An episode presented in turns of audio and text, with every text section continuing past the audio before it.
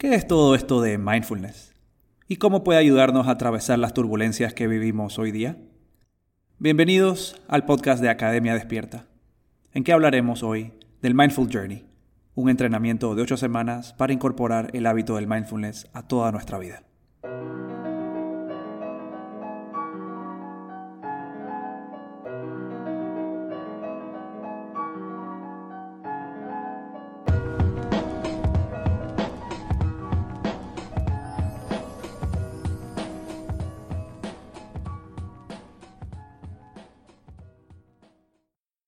Hola, mi nombre es Jacob Larrinaga, coach profesional, meditador y creativo. Actualmente dedico mis mejores energías ayudando a otros jóvenes creativos a calmar su mente, a alinear sus hábitos con su propósito y sobre todo a navegar mejor el caos y el cambio. Hago lo que hago porque estoy realmente convencido de que aprender a calmar la mente es una de las más importantes habilidades que podemos cultivar en el siglo XXI. También es una de las habilidades que más urgentemente necesitamos y que más pueden ayudarnos a conseguir éxito en todas las áreas de nuestra vida.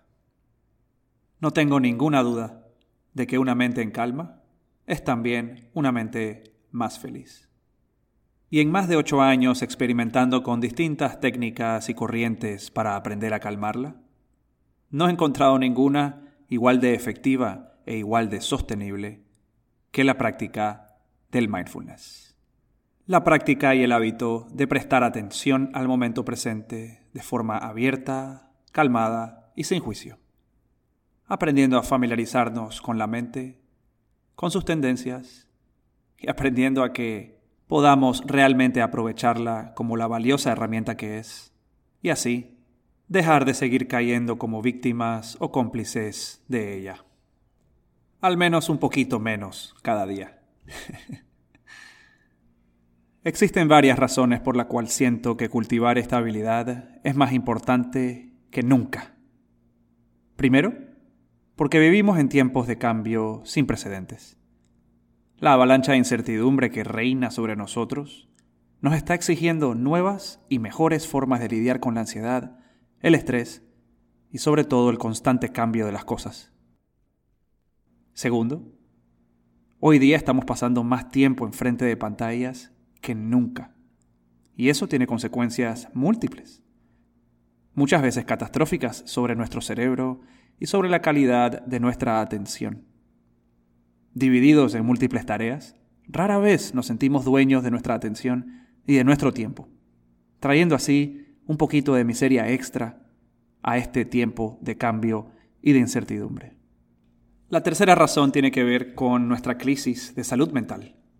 Las cifras de enfermedades mentales siguen en aumento y hasta ahora no han existido antídotos o paliativos naturales y económicos que podamos accesar para hacerle frente a esta epidemia cerebral que estamos sufriendo, no solo a escala de país o de región, sino a escala global. Una epidemia que realmente no distingue por raza o género o estatus social. Hay otra razón muy importante y esta consiste en el futuro de nuestros trabajos. Nuestros trabajos cada día más consisten mayormente en aprender a administrar información, utilizar facultades ejecutivas de mente y tomar decisiones con una mente clara y en calma. Ya quedó atrás la era industrial en que dependíamos plena y únicamente de nuestras capacidades físicas. Aprender a cuidar de nuestro cerebro hoy día es prioridad, no solo para nuestra salud, sino también para nuestros bolsillos. Muy ligado a ese punto está también nuestra incapacidad para sostener nuestra atención por largos periodos. Un problema que no solo nos está costando dinero, también nos está costando nuestro sueño, nuestra energía y también algunas de nuestras más valiosas relaciones interpersonales. Sumado a esos problemas individuales, estamos también viviendo una crisis de desconexión humana y de consumo inconsciente alrededor del mundo. Nuestro futuro no solo depende de lo que hagamos por nosotros, sino también de aquello que estemos dispuestos a sacrificar por el bien de nuestro hogar, del planeta. El mindfulness nos da una oportunidad sincera de enfocarnos en aquello que aporta a la solución planetaria y de realmente ser participantes activos en el cambio que queremos ver para este mundo. Volviendo a nuestras crisis individuales, hemos olvidado la importancia de darle descanso al cuerpo y a la mente. Solo piensa en cuándo fue la última vez que pasaste más de tres o cuatro horas sin ninguna pantalla enfrente. No estamos construidos para estar tan conectados. Es esencial que desarrollemos una práctica en que podamos estar en paz sencillamente con lo que tenemos presente, sin distracciones, sin aditivos, sin la ansiedad por enterarnos de todo.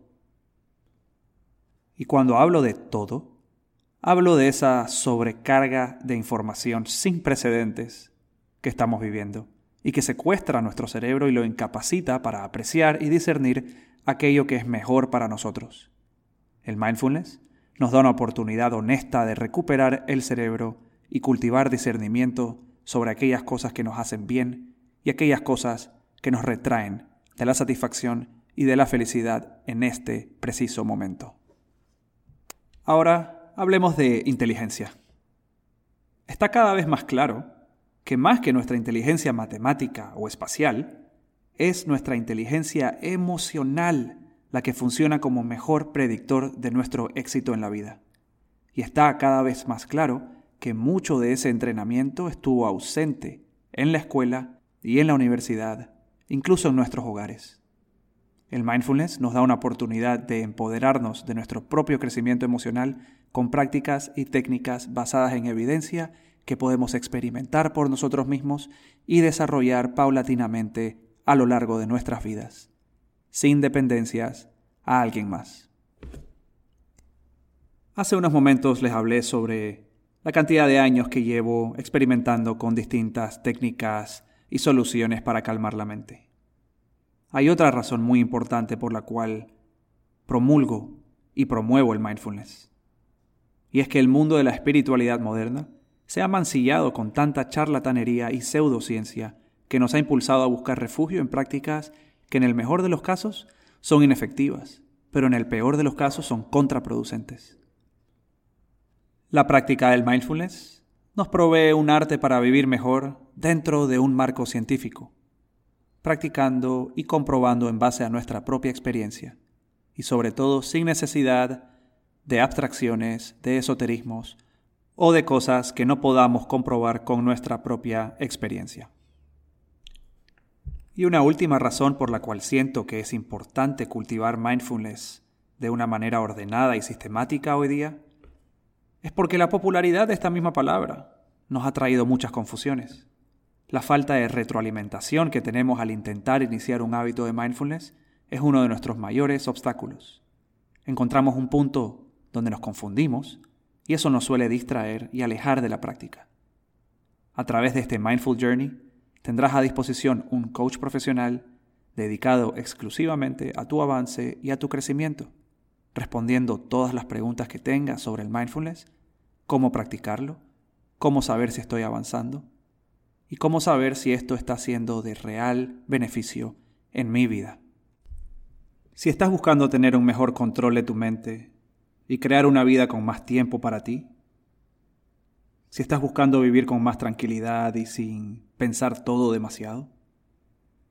Si estás buscando de pronto un nuevo pilar de cuidado personal en tu vida y domar mejor los momentos de ansiedad, no dudes en escribirme.